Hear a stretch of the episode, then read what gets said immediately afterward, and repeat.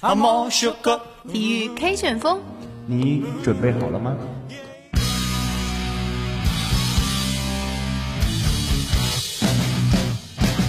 刘翔位于领先的位置，刘翔，刘翔赢了，刘翔赢了，刘翔创造了历史。Jordan open, Chicago with the lead. 格罗索过他，好的进去了，亚昆塔，来点球！体育世界多彩缤纷，让我们一同追踪，让我们一同分享，让我们一同感受让我们一同运动，最精彩的体育。最强劲的旋风。这里是体育 K 旋风。Hello，大家好，每周二中午的体育 K 旋风又和大家见面了，我是于洋。我是张恒瑞。那么在上周的比赛中呢，很多球星也是创造了自己的个人记录。哎，张恒瑞，这个你知道吗？是的，据我了解呢，里贝里是在拜仁攻入了自己的第一百粒进球。我们知道，在世界杯前夕呢，里贝里是因为伤病的原因而不能进入到世界杯的大名单当中。在赛后呢，他也是公开宣布要退出法国国家队。我们不知道为何里贝里的这样一个选择会如此的坚决，但是希望他能够在赛场上继续完成他的梦想，也希望能够继续为拜仁进更多的球。在另外一场比赛中呢，皇马主场是以三比零完胜塞尔塔，C 罗又一次的独中三元，成为西甲上演帽子戏法次数最多的球员。C 罗似乎已经锁定了今年的国际足联金球奖。是的，我们知道 C 罗在本赛季已经打进了二十九粒进球，其中联赛有二十三球，西甲的射手榜的领先优势已经多达了十二球。所以呢，我们在以后的比赛中也希望 C 罗能有更出彩的表现。好了，话不多说，一起进入我们今天的第一板块——一周赛事回顾。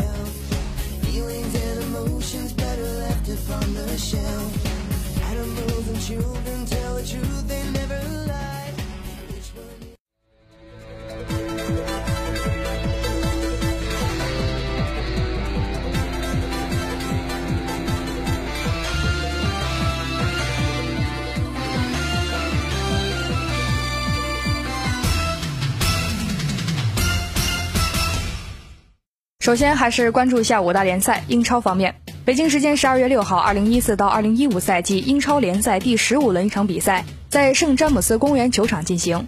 纽卡斯尔联坐镇主场迎战领头羊切尔西。上半场两队零比零互交白卷。下半场比赛，西塞两度利用反击破门，德罗巴替补出场打入一球。最终，切尔西客场一比二输给纽卡斯尔联，新赛季不败金身告破。在其他场次方面，赫尔城与西布朗零比零互交白卷，利物浦主场零比零战平桑德兰，女王公园巡游者主场二比零完胜伯恩利，阿森纳客场二比三爆冷负于斯托克城，热刺与水晶宫零比零互交白卷，曼城主场一比零小胜埃弗顿，西汉姆联主场三比一完胜斯旺西，莱切斯特城客场一比二不敌维拉。在最新的积分榜上，切尔西以三十六分高居第一，曼城以三分之差位列第二，南安普顿以二十六分位列第三。在最新的球员射手榜上，来自曼城的阿奎罗以十四粒进球位列第一，来自切尔西的科斯塔以十一粒进球位列第二，来自阿森纳的桑切斯以九粒进球位列第三。下面是西甲方面，北京时间十二月八号，二零一四到一五赛季西班牙甲级联赛第十四轮一场焦点战在诺坎普球场展开争夺。巴塞罗那主场五比一大胜西班牙人，旧将加西亚先拔头筹，梅西上演帽子戏法，皮克和佩德罗各入一球，巴萨四连胜后仍以两分之差紧追皇马。在其他场次方面，马竞客场二比零完胜阿尔切，毕尔巴鄂主场零比一不敌科尔多瓦，皇马主场三比零大胜塞尔塔，马拉加客场一比零小胜拉科鲁尼亚，巴列卡诺主场零比一负于塞维利亚，比利亚雷亚尔主场四比零大胜皇家社会。格拉纳达与巴伦西亚一比一握手言和。在最新的球队积分榜上，皇马以三十六分领跑第一，马竞以三十二分位列第二，巴萨以三十一分位列第三。在最新的球员射手榜上，来自皇马的 C 罗以二十三粒进球领跑第一，来自巴萨的梅西以十球之差位列第二，来自巴萨的内马尔以十一粒进球位列第三。再来关注德甲方面。北京时间十二月七号，二零一四到二零一五赛季德甲联赛第十四轮将迎来一场重头戏。领头羊拜仁慕尼黑主场对阵排名第三的勒沃库森。上半场罗本进球被吹，下半场里贝里攻入制胜球，拜仁主场以一比零小胜勒沃库森。在其他场次方面，多特蒙德主场一比零小胜霍芬海姆，科隆主场一比二不敌奥格斯堡，门兴主场三比二小胜柏林赫塔，汉诺威九六主场一比三不敌狼堡，沙尔克零四客场四比零狂胜斯图加特，帕德伯恩与弗莱堡一比一握手言和。汉堡主场二比一小胜梅因茨零五，布莱梅客场二比五不敌法兰克福。在最新的积分榜上，拜仁以三十六分继续领跑，沃尔夫斯堡以二十九分位列第二，奥格斯堡以二十四分位列第三。在最新的射手榜上，来自法兰克福的迈尔以十粒进球位列第一，来自美因茨零五的冈奇慎斯，来自沙尔克零四的莫廷以八粒进球位列第二，来自拜仁的格策以七粒进球位列第三。下面是意甲方面，北京时间十二月六号，二零一四到一五赛季意甲联赛第十四轮上演一场焦点大战，卫冕冠军尤文图斯做客弗兰基球场挑战佛罗伦萨。经过九十分钟的激战，最终尤文图斯在客场与佛罗伦萨零比零闷平收场。尤文在多赛一场的情况下领先罗马四分。在其他场次方面，罗马主场二比二战平沙索罗，帕勒莫客场二比二逼平杜灵，那不勒斯和恩波利二比二握手言和。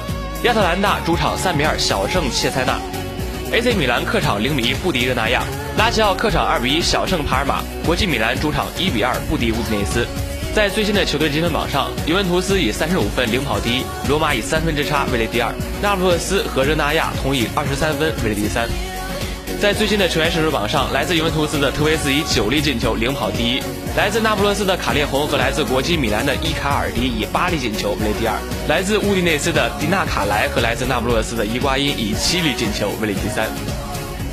再来关注 NBA，北京时间十二月七号，勇士客场以一百一十二比一百零二力克公牛，喜迎十二连胜，并刷新了队史以来的最长连胜纪录。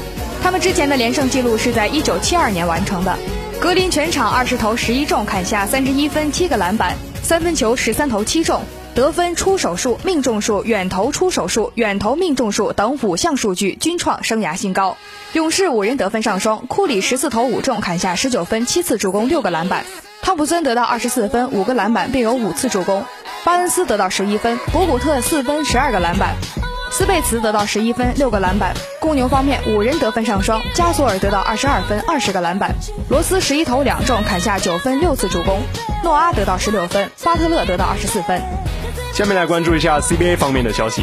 北京时间十二月七号晚，一四到一五赛季 CBA 继续第十六轮的角逐。做客的辽宁男篮在次节最多落后十三分时。最终经过四节的较量，以八十七比八十五险胜吉林男篮，赢得东北德比的同时豪取十六连胜。吉林队主场四连胜被终结，凭借这场胜利，辽宁队提前锁定半程冠军。再来关注排球方面，北京时间十二月七号，二零一四到二零一五赛季土耳其女排甲级联赛进行到第九轮，圣班马伊德曼特拉布宗坐镇主场，苦战四局，以三比一闯关布尔萨，改写战绩是六胜三负，积十六分，夺回第五。辽宁前国手王一梅首发回勇，砍下十七分，一传成功率徘徊在百分之六十九。再来关注一下乒乓球方面，北京时间十二月四号，国际乒联在其官方网站上公布了最新一期的世界排名，这也是二零一四年的年终排名。中国选手不出意外的包揽了男女单的前三位，女单世界第一属于丁宁，刘诗雯和李晓霞紧随其后，男单的第一属于许昕，马龙、樊振东紧随其后，张继科继续排名在第四位。再来关注斯诺克方面，北京时间十二月七号，二零一四斯诺克英锦赛继续进行。在率先开始的一场半决赛中，火箭奥沙利文对阵宾汉姆。比赛中，宾汉姆开局非常强势，取得四比一的领先，并随后以五比四率先拿到赛点。关键时候，奥沙利文打出高水平，连救两个赛点，以六比五逆转绝杀宾汉姆，职业生涯第五次打进英锦赛的决赛。再来关注高尔夫，北京时间十二月七号，总奖金额为三百五十万美元的英雄世界挑战赛在奥兰多的阿尔沃森乡村俱乐部结束第三轮的争夺。二十一岁的小将乔丹斯皮斯本轮疯狂抓住九只小鸟，且无搏击，从而带着七杆的巨大优势进入了决赛轮的争夺。泰格伍兹在身体不适的情况下打出了六十九杆，尤其是最后的三洞连续成功抓鸟，在五十四洞过后以二百一十六杆凭标准杆的成绩继续排名垫底。最后来关注一下游泳方面。北京时间十二月七号，二零一四年国际泳联短池游泳世锦赛在卡塔尔多哈结束了第四个比赛日的争夺。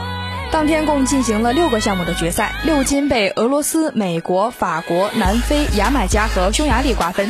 除了男子五十蝶破赛会纪录外，其余五个项目均刷新或追平世界纪录。中国队参加两个项目的角逐，史金林获得女子100蛙的第四，男子4乘50米自排名第五。在六个项目的半决赛中，男子100米自由泳以预赛第二晋级的宁泽涛因手腕旧伤复发退出半决赛，女子100米蝶泳的陆莹和陈欣怡双双杀进决赛。接下来进入今天的第二板块赛场聚焦。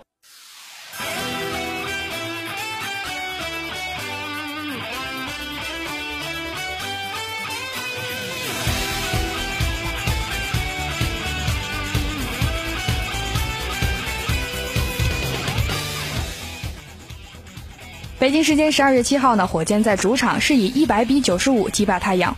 最近的八场是胜出了七场，阿里扎得到了十九分七个篮板，莫泰尤纳斯得到十六分十一个篮板，詹姆斯哈登二十一投仅五中得到十五分十二个篮板和七次助攻，特里得到十三分，贝弗利复出就立下了大功，全场贡献了十九分六个篮板。上一场的功臣尼克约翰逊只得到八分。太阳方面是结束了两连胜，布雷德索得到二十三分。格拉季奇得到十三分六次助攻，塔克得到十五分八个篮板。替补出场的杰拉德格林只得到十六分。这场比赛当中呢，霍华德是未能复出。尽管火箭伤兵不少，但保持火热的势头。面对太阳呢这一场的对攻战，我想是在所难免了。两队呢昨天都取得了胜利。火箭在加时赛才击败西部最差的森林狼。新秀约翰逊在中场前零点八秒投中制胜球。太阳则比较轻松的击败了小牛。不过，他们五天内要打四场比赛，这对于他们的体力也是严峻的考验。霍华德不在时，哈登得分上涨，目前排名 NBA 第二，仅次于科比。在哈登身后还有特里的有力支持。今天贝弗利的复出，但特里仍然首发出场。火箭的第一次进攻就由特里来完成，哈登突破之后分球，特里右脚命中三分。一分钟后，几乎在同一个位置，特里又一次三分得手。火箭以一波十二比四开局。太阳将比分追成十比十二后，哈登后撤步投篮命中，火箭打出一波十四比二。在本节还有三分二十二秒时，以二十四比十二拉开差距。首节过后，火箭以三十五比十八遥遥领先。我们都知道呀，这两支球队都是 NBA 最擅长进攻的球队。不过在当天呢，这场球赛是成为了火箭的独角戏。在第二节还有九分二十一秒时，阿里扎两罚两中后，火箭以四十一比二十领先了二十一分。火箭是终于反弹，格林连续命中。沃伦命中一记三分，打出一波十五比三后，将比分追成了三十五比四十四。哈登突破上篮，止住太阳的攻势。布莱克在此后快攻中扣篮，下落时靠着德拉季奇，后者不爽地推了他一把，结果德拉季奇被吹犯规，火箭趁机再度拉开了差距。上半场是以六十比四十一领先。特里在第三节一开始又命中三分，又将优势扩大到了二十分以上。火箭外线状态有所回升。塔克和布雷德索相继命中了三分，打出八比零后将差距缩小。本节还有四分十秒时，火箭只以五十七比六十八落后，但是火箭又由哈登和阿里扎各投中了一记三分，保持优势。三节过后，火箭以八十比六十七占据上风。太阳继续反扑，比赛还有三分二十秒时，马库斯·莫里斯两罚一中，将比分追成了八十五比九十二。关键时刻还是复出的贝弗利叫住。在比赛还有两分三十秒时，他接哈登传球后三分得手，火箭保持了十分的优势。太阳又将差距缩小到了七分，火箭连续投篮不中，不过贝弗里连续两次抢下了进攻的篮板。莫铁尤纳斯罚中一球后，火箭在比赛还有四十四秒时以九十六比八十八领先。马库斯·莫里斯投中一记三分，但为时已晚，火箭用罚球锁定胜局。火箭的最近的比赛是一路奏凯，最近的七场比赛他们是已经赢了六场，连克雄鹿、灰熊、森林狼，也让火箭的球迷是十分的开心。能取得这样的成绩，作为球队领袖哈登自然是头号功臣。在击败森林狼的比赛中，媒体曾给出一组数据，单场场均得分和助攻都不少于六次，而且罚球命中数能超过八次的球员，NBA 历史上只有五人。除了哈登外，其他四人分别是奥斯卡·罗伯特森。里奇·古尔林、杰里·维斯特和迈克尔·乔丹，这一成绩足以体现哈登的全能属性。而事实上，哈登本赛季场均得到二十五点七分和六点零个篮板、六点五次助攻、一点九次封盖和一点一次抢断，这是一个非常恐怖的成绩。在 NBA 历史上，单赛季能拿到二十五加六加六加一加一的球员只有六人，除了哈登外，其余五人分别是里克·巴里、拉里·伯德、德雷克斯勒、詹姆斯和乔丹。在本场比赛中呢，哈登的进攻感觉并不是特别好。太阳后场双子星带来的压力确实不小。大胡子在上半场比赛十三投只有了三中，只拿到了十分。三节比赛过后，哈登十八投五中，只有十五分的进账。但哈登的全能属性让他不需要得分就能为球队的提供动力。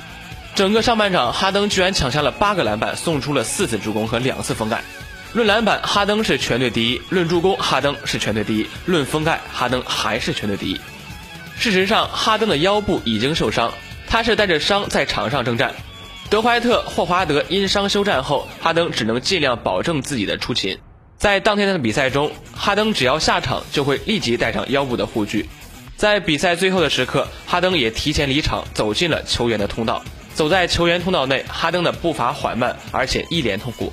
看得出，大胡子的强忍伤痛，帮助火箭夺得了一场胜利。全场比赛，哈登虽然二十一投只有五中，但除去三分球外，他实际上是十二投四中，这个成绩就好看了很多。更重要的是，哈登还贡献了全场最高的十二个篮板、七次助攻、三次封盖，还有全场第三多的两次抢断。除了得分，哈登已经把其他工作做到了极致。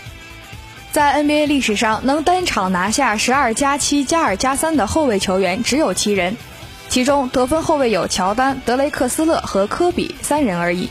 而如今，哈登也加入其中，足以证明大胡子无愧于当今联盟第一得分后卫的身份。接下来进入今天的英语时令。Memory Stock English. Memory Stock English. This is a new English class on the roadside. 英语时令。英语时令。Welcome to Memory Stock English.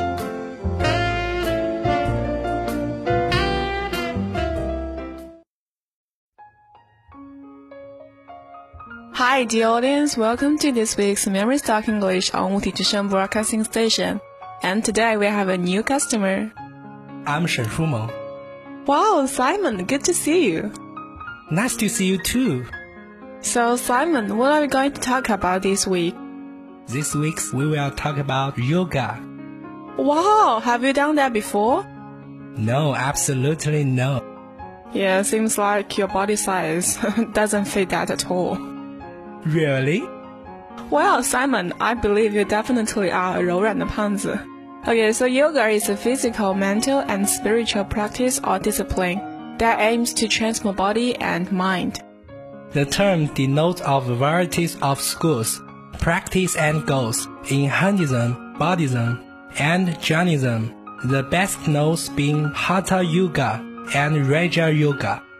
And the term yoga is derived from the literal meaning of yoking together, that is a span of horses or oxen, but came to be applied to the yoking of mind and body. The origin of yoga has been speculated around the 6th and 5th centuries BCE in the same ascetic circles as the early ceremonial movement. The earliest accounts of yoga practices are in the Buddhist Nikayas, and parallel developments were recorded around 400 CE in the yoga stories of Patanjali, which combines pre-philosophical speculations and diverse ascetic practices of the first millennium BCE with Samyaka philosophy. Hatha Yoga emerged from the Tarot by the turn of the first millennium. And yoga gurus from India later introduced yoga to the West, following the success of Swami Vivekananda in the late 19th and early 20th century. In the 1980s, yoga became popular as a system of the physical exercise across the Western world. And this form of yoga is often called Hatha Yoga. Yoga philosophy describes humans as existing of three bodies, that is physical, subtle, and casual, and five sheets, that is food sheet, paranal breath, mind sheet, intellect, and bliss, which cover the atman and energy flowing through energy channels and concentrated in chakras. Many studies have tried to determine the effectiveness of yoga as a complementary invention from the cancer schizophrenia, asthma, and heart disease. And talking about terminology, in Vedic Sanskrit, the more commonly used literal meaning of the Sanskrit word yoga, which is to add, to join, to unite, or to attach from the root yuj, already had a much more figurative sense, where the yoking or harnessing of oxen or horses takes on a broader meaning such as employment, use, application, performance, that is to compare the figurative uses of to harness as in to put something to some use. Of the sense of the word, more precise, such as exhilaration, and veneer, zoil, and dialogues, are also found in the epic senstics. And there are very many compound words containing yoga in Sanskrit. Yoga can take on meanings such as connection, contact, method, application, addition, and performance. In simpler words, yoga also means combined. For example, guna yoga means contact with a cord. Kakra yoga has a magical sense of applying a splint or similar instrument by means of purus, that is in case of dislocation of the thigh. Kasta yoga has an anatomical sense of the conjunction of the mount with the considerations. Prem yoga is a grammatical term expressing connection or relation with the man, exact. Thus, Bhakti Yoga means devotee attachment in the monastic Bhakti movement, and the term Kriya Yoga has a grammatical sense. But the same compound is also given technical, meaning the yoga stores, designating the practical aspect of the philosophy, the union with the supreme due to performed of duties in everyday life. And according to Panini, a 6th century BCE Sanskrit grammarian, the term yoga can be derived from either of two roots that is yuja yoga, to yoke, or yuji samadhan, that is to concentrate. In the context of the yoga sutras of the Patanjali, the root yuja samadho is considered by traditional commentators as the correct ectomerate. In accordance with Panini, Vyasa, who wrote the first commentary on the Yoga Saritas, states that yoga means samadhi, that is concentration. In other texts and contexts, such as Bhagavad Yoga Pravesaka, the word yoga has been used conformity with Euro Yoga. Someone who practices yoga or follows the yoga philosophy with a high level of commitment is called a yogi, may be applied to a male or a female or yogini, that is traditionally denoting a female. Then let's talk about yoga's history. The origin of the yoga a matter of debate. Suggested origins are the Indus Valley Civilization, which starts from 2600 BCE to 1900 BCE, and pre-Vedic Northeastern Indian, the Vedic civilization which starts from 1500 BCE to 500 BCE, and the Sarama movement that is to starting from 500 BCE. According to the Gavi Flood, commentators make exact between those various traditions. His dichotomization is too simplistic, for constituents can be undoubtedly be found between Renunciation and Vedic Brahmanism, while elements from non-Brahmanical Sarama traditions also play an important part in the formation of the renunciate ideal. Begin to imagine of the text of 500 to 200 BCE. Between 200 BCE to 500 CE, philosophical schools of Hinduism, Buddhism, and Jainism were taking form and a coherent philosophical system of yoga began to emerge. The Middle Ages saw the development of many satellite traditions of yoga. And then yoga came to the attention of an educated Western public in the mid-19th century along with other topics of Indian philosophy. Okay, time is limited. This is all for our program today. Thank you for listening.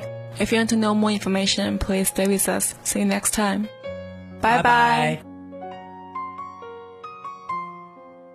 接下来进入今天的第三板块——非常体育杂志。今天的非常体育杂志，让我们一起来回顾一下曾经并肩作战、如今各自天涯的球员。我们知道，足球场上总是充满着欢笑与泪水、希望与绝望、彷徨与利落，有收获冠军后的喜极而泣，也有分道扬镳后的遗憾之情。命运的轨迹或许就在离别的那一刻开始改变，但也把最美好的时光定格在那一刻。追寻历史记忆的足迹，回首足球场上那些曾经所向披靡的组合，那些曾经让人印象深刻的双子星。一提到双子星呢，进入我脑海中的第一对就是欧文与吉拉德。天下没有不散的宴席，足球场上更是如此。昔日并肩作战的好友，如今也是时过境迁。当欧文年少成名的时候，吉拉德还只是面带青涩的少年。尽管欧文只比吉拉德大到不到一岁，尽管欧文只比吉拉德大一岁不到，当欧文愈发成熟的时候，吉拉德已经开始展现出了自己的才华。并坐稳了主力的位置。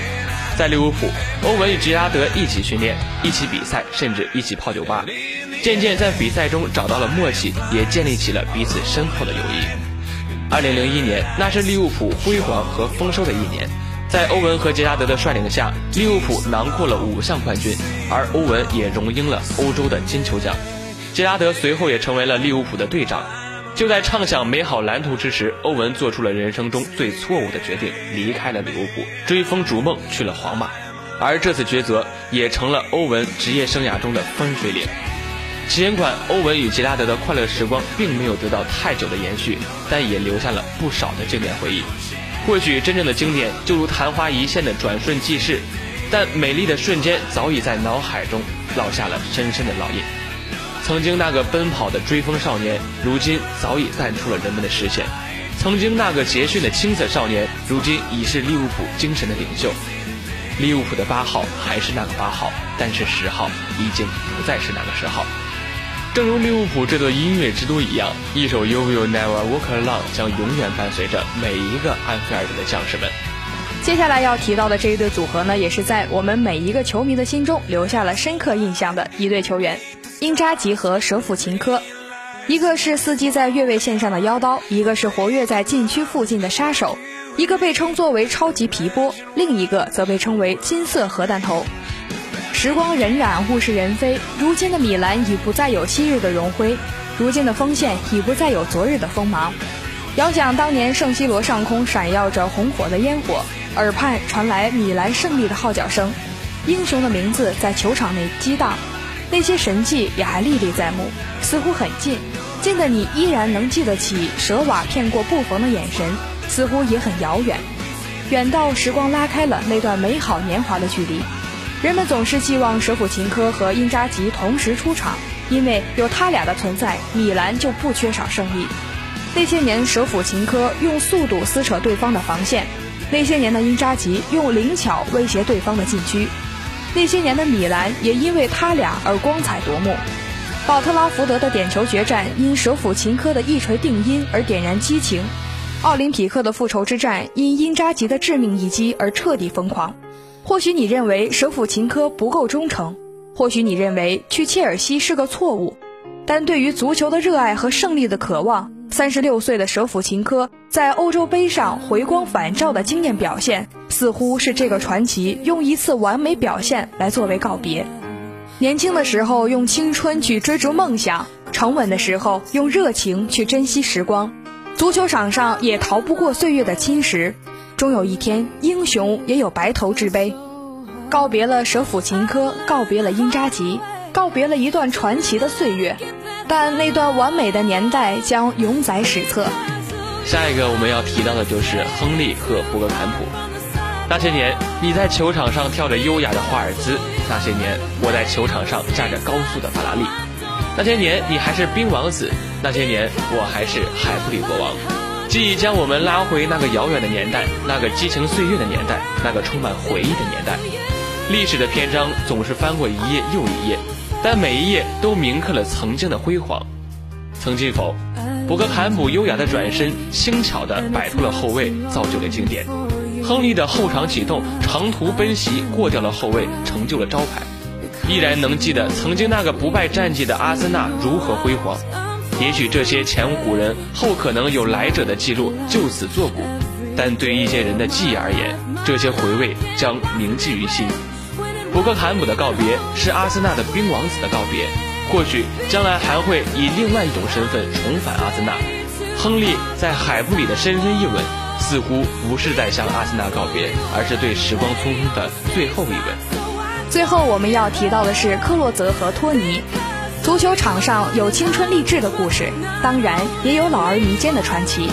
当时间向克洛泽质问“廉颇老矣，尚能饭否”时，你用老骥伏枥表达出对岁月的不屈；当时间向托尼戏谑到碌碌无为时，你用大器晚成表达出对命运的不从。昔日的黄金双枪，那年的克洛尼组合，在德甲赛场上的所向披靡，不需要太久的磨合，不需要太多的耳语，仅仅通过足球的语言来表达彼此的信任。来自两个老男孩对比赛胜利的渴望和对集体荣誉的信仰。尽管联赛上拥有辉煌成就，但欧战上糟糕表现却无法令人满意。加上不停的伤病困扰，而拜仁的后来者也有理由顶替他们的位置。是到了说告别的时候了。克洛泽远去了拉齐奥，延续自己的传奇；而托尼回到了自己熟悉的意大利，重拾旧梦。不老的青春延续着梦想，不屈的性格改变着命运。有些人的青春早已老去，有些人的青春永不老去。足球上的离别，诉说着一段美好传奇的落幕，也诉说着一个完美时代的记忆。时光匆匆，镜中的花或许不再那么美丽，水中的月或许不再那么皎洁，但记忆中的色彩却格外的分明。而对于足球迷而言，场上他们的青春，也是我们的青春。节目的最后，一起让我们关注一下下周有哪些精彩的赛事。十二月十号星期三凌晨三点四十五，欧冠小组赛 A 组，尤文图斯对阵马竞；B 组，皇家马德里对阵卢多格雷斯；C 组，本菲卡对阵勒沃库森；D 组，加拉塔特雷对阵阿森纳。上午八点，NBA 常规赛，骑士对阵猛龙。九点，灰熊对阵小牛，雷霆对阵雄鹿；上午十点，太阳对阵热火；十一点半，湖人对阵国王；中午的十二点半，世界围棋大师赛决赛的第二盘；晚上七点半，CBA 常规赛，上海对阵四川，山西对阵福建，青岛对阵新疆。十二月十一号，星期四，凌晨三点四十五分，欧冠小组赛 E 组，拜仁慕尼黑主场迎战莫斯科中央陆军，罗马对阵曼城。F 组巴萨对阵巴黎圣日耳曼，G 组切尔西对阵里斯本竞技。在上午八点，NBA 常规赛步行者对阵快船；上午九点，公牛对阵篮网，森林狼对阵开拓者，小牛对阵鹈鹕，马刺对阵尼克斯。上午十一点半，勇士对阵火箭。上午十二点半，世界围棋大师赛决赛第三盘。十二月十二号星期五凌晨一点，欧联杯，卡拉巴克对阵国际米兰。上午九点，NBA 常规赛，雷霆对阵骑士；十一点半，国王对阵火箭；下午五点半，斯诺克欧巡赛，里斯本站；晚上七点三十五分，CBA 常规赛，广东对阵浙江，天津对阵山东，江苏对阵北京，辽宁对阵青岛；晚上八点，CBA 常规赛，新疆对阵福建。十二月十三号星期六凌晨三点半，德甲第十五轮，霍芬海姆对阵法兰克福。凌晨三点四十五，西甲第十五轮，阿尔梅利亚对阵皇家马德里。早上八点，NBA 常规赛，公牛对阵开拓者，奇才对阵快船。早上八点半，篮网对阵七六人。上午九点，鹈鹕对阵骑士。上午十点，太阳对阵活塞。上午十点半，马刺对阵湖人。上午十二点半，国际乒联职业巡回赛总决赛。下午四点半，短道速滑世界杯上海赛。晚上六点三十五，国际乒联职业巡回赛总决赛。晚上七点半，足球热身赛，中国男足对阵吉尔吉斯斯坦。晚上七点半，国际泳联花样游泳大奖赛北京站。晚上九点半，国际乒联职业巡回赛总决赛。晚上十点半，德甲第十五轮，奥格斯堡对阵拜仁慕尼黑，柏林赫塔对阵多特，不莱梅对阵汉诺威九六，弗莱堡对阵汉堡。晚上十点半，德甲第十五轮，沙尔克零四对阵科隆。晚上十一点，英超第十六轮，切尔西对阵赫尔城。西甲第十五轮，赫塔菲对阵巴塞罗那。好了以上呢就是我们本次节目的全部节目内容播音监理于洋张恒瑞节目的导播王海涛感谢您的收听下周同一时间我们不见不散。